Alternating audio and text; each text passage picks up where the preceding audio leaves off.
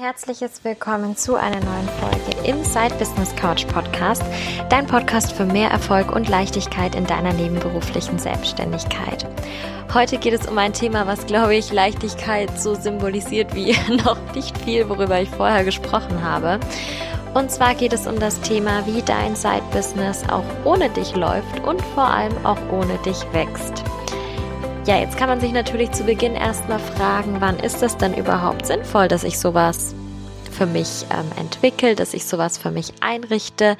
Und natürlich fallen mir da auch gleich ein paar Dinge ein und ich bin mir ganz sicher, dass dir da auch gleich ein paar Dinge in den Sinn kommen. Natürlich können wir mal diese Phasen sehen, die wir natürlich alle im Jahr gerne herbeisehnen, nämlich die Urlaubszeiten. Und natürlich ist es auch im Urlaub dann schön, wenn ich mich einfach nicht um die Arbeit kümmern muss, sondern weiß, das funktioniert alles auch super gut ohne mich. Zum anderen sind es aber natürlich auch so ein bisschen schwierigere Zeiten mal, die jetzt vielleicht nicht so lang anhalten oder doch, je nachdem. Ähm, kann aber natürlich auch einfach so Dinge zu sein, sein ähm, ich habe einfach mal viel zu tun im Hauptjob oder ich habe privat ein bisschen Stress oder ich fühle mich einfach mal gerade nicht so gut, bin vielleicht krank oder was es auch sein mag ganz ehrlich, in solchen Zeiten und hoffentlich auch im Urlaub, ähm, ist das Side-Business jetzt unbedingt, also das heißt unbedingt, nicht unbedingt eher, das erste, an das ich denke.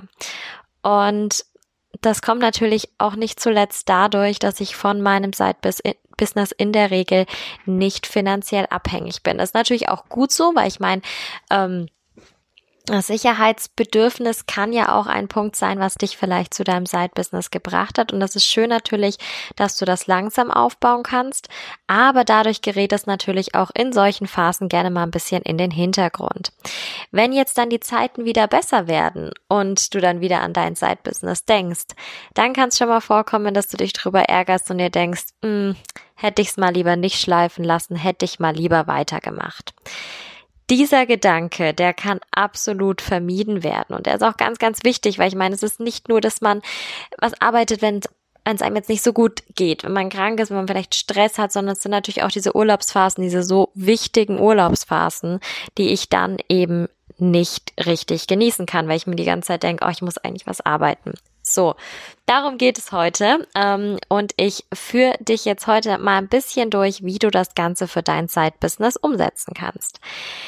Ich fange mal an mit dem Mythos, der dahinter steht, nämlich ich kann mein Side-Business nicht ohne mich laufen lassen und schon gar nicht wachsen lassen.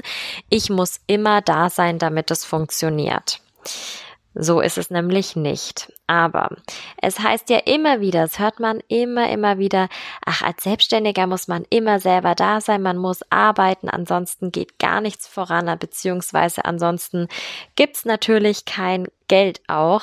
Und ich bin ganz ehrlich, für mich, als ich da so mal drüber nachgedacht habe, war das eine sehr ja, ernüchternde Sichtweise, weil ich ja eigentlich das Ganze gemacht habe, um eben bisschen intelligenter Geld zu verdienen und eben nicht die ganze Zeit jetzt zu 150 Prozent auch ähm, mit dabei sein zu müssen. Das ist ja auch nochmal so ein bisschen der Unterschied zwischen den Selbstständigen und den Unternehmern. Selbstständige geben natürlich meistens ähm, Zeit gegen Geld. Unternehmer geben dann eher ähm, ja natürlich auch ihre Zeit, aber weit weniger für das Geld, was sie am Ende rausbekommen. Da geht es dann um Skalierungen, um passives Einkommen und so weiter und so fort. Aber das ist nochmal ein komplett anderes Thema.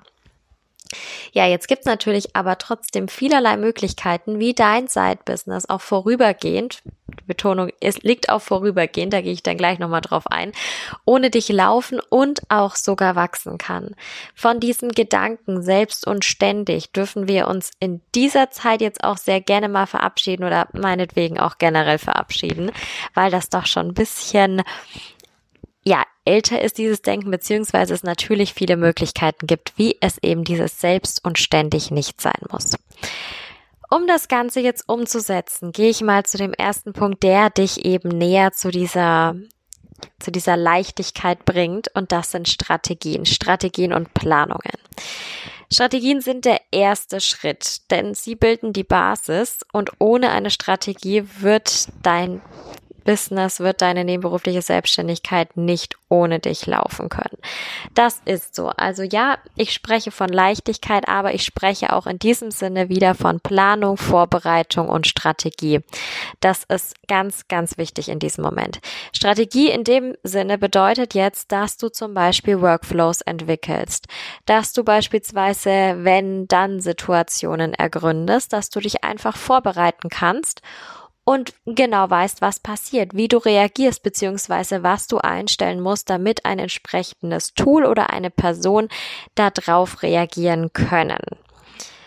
Strategien sind natürlich zum einen für dich da, eben um up to date zu bleiben, um zu wissen, was passiert, um zu wissen, wann du wirklich selber auch reagieren musst und natürlich auch, um einen besseren Überblick zu behalten für beispielsweise Mitarbeiter, für Kunden etc. Das kann natürlich einmal bei Mitarbeiter sein, dass sie wirklich einen direkten Überblick über die Strategie, über den Workflow haben. Und bei Kunden kann das sein, dass sie eben trotzdem im Kontakt mit dir, mit deinem Unternehmen sind, aber ohne dass du jetzt dahinter sitzt und selber irgendwelche Nachrichten schreibst. Ganz wichtig bei diesen Strategien ist, dass diese schriftlich festgehalten werden. Weil wir kennen das alle, ich habe es in der Einleitung schon mal kurz gesagt, wenn man gerade was anderes im Kopf hat, dann will man sich jetzt auch nicht unbedingt im kleinsten Detail an irgendwelche Strategien erinnern, sondern die sollten schon schriftlich irgendwo niedergeschrieben sein.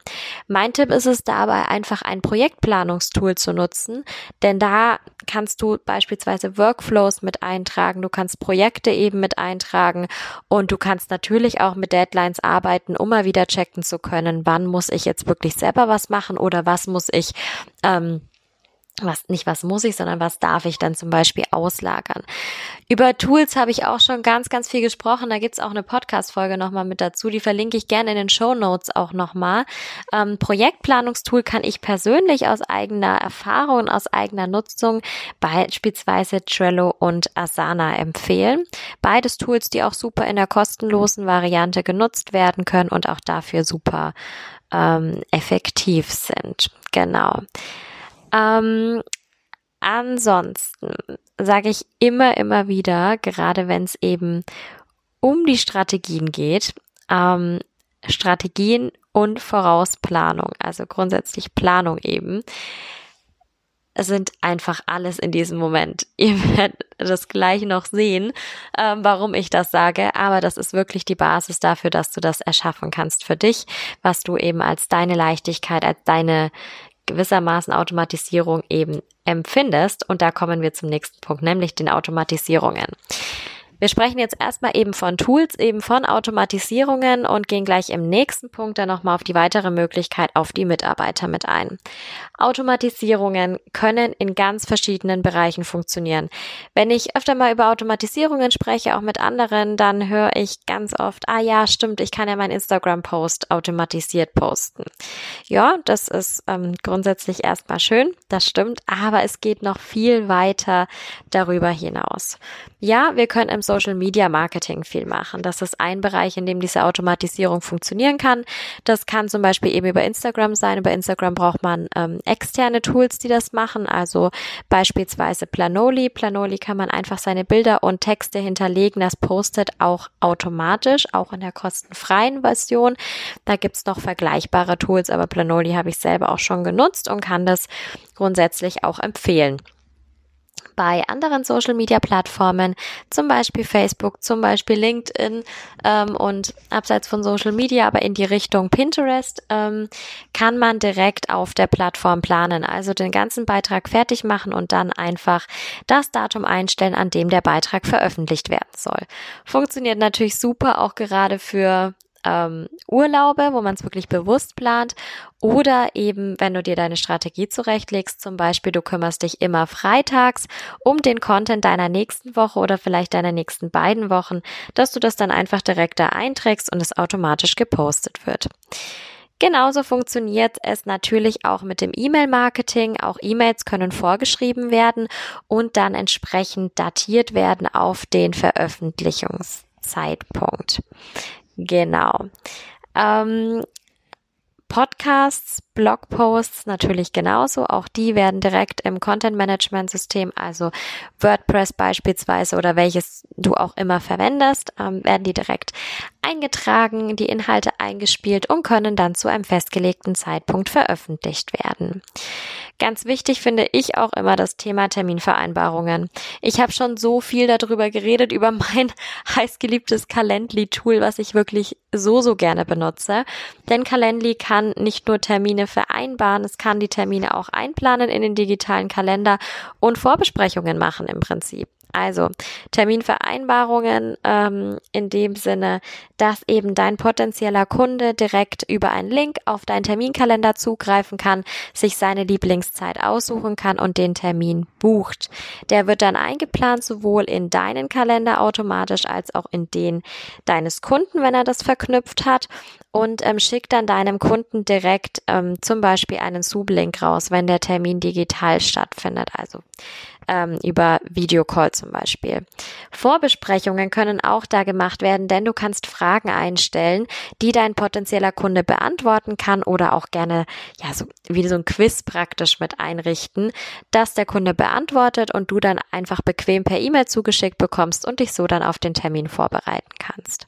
Das gleiche gilt natürlich auch für Käufe, also für Buchungen, Käufe ähm, und Bezahlung natürlich.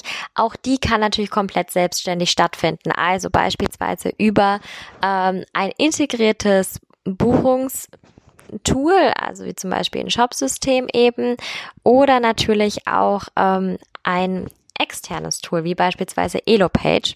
Ähm, und auch da kann der Kunde eben selbstständig dann einfach darüber bezahlen und buchen und du musst nichts mehr dazu tun. Genauso, was ich besonders toll finde, ist, dass das Onboarding auch mit abgedeckt werden kann. Also, dass der Kunde dann gleich eine Willkommens-E-Mail bekommt oder auch mehrere an verschiedenen Tagen, ohne dass du wirklich aktiv etwas dafür machen musst. Genau. Dann ist ein wichtiger Punkt ähm, auch der Customer Support. Customer Support denkt man jetzt erstmal, hm, okay, das muss ich doch eigentlich selber machen. Ich muss doch da eigentlich Fragen eben ähm, direkt mit beantworten. Kannst du natürlich. Du kannst aber auch jemanden für dich arbeiten lassen und im digitalen Rahmen wäre das beispielsweise ein Chatbot. Ja, das ähm, ist natürlich nichts für ähm, jemanden, der jetzt vielleicht gerade erst angefangen hat, weil die Einrichtung eines Chatbots, die ist natürlich ein bisschen mit finanziellem Aufwand verbunden. Aber es ist trotzdem total hilfreich, wenn ich beispielsweise immer ähnliche Fragen gestellt bekomme, dass ich dann solche FAQs in einem Chatbot mit einstelle, den Chatbot da ein bisschen mitlernen lasse und auch so Customer Support Anfragen mit bearbeiten kann. Und wenn die Fragen beantwortet können, werden können, gut. Wenn sie nicht mit beantworten können, dann kann ähm, natürlich auch ähm, der Chatbot nochmal die Möglichkeit geben, dir zu schreiben oder gegebenenfalls einem Mitarbeiter zu schreiben. So, und der nächste Punkt, wie schon angekündigt, sind die Mitarbeiter. Natürlich kannst du auch ähm, Mitarbeiter beauftragen, für dich eben da zu sein, wenn du es nicht bist oder natürlich auch sonst.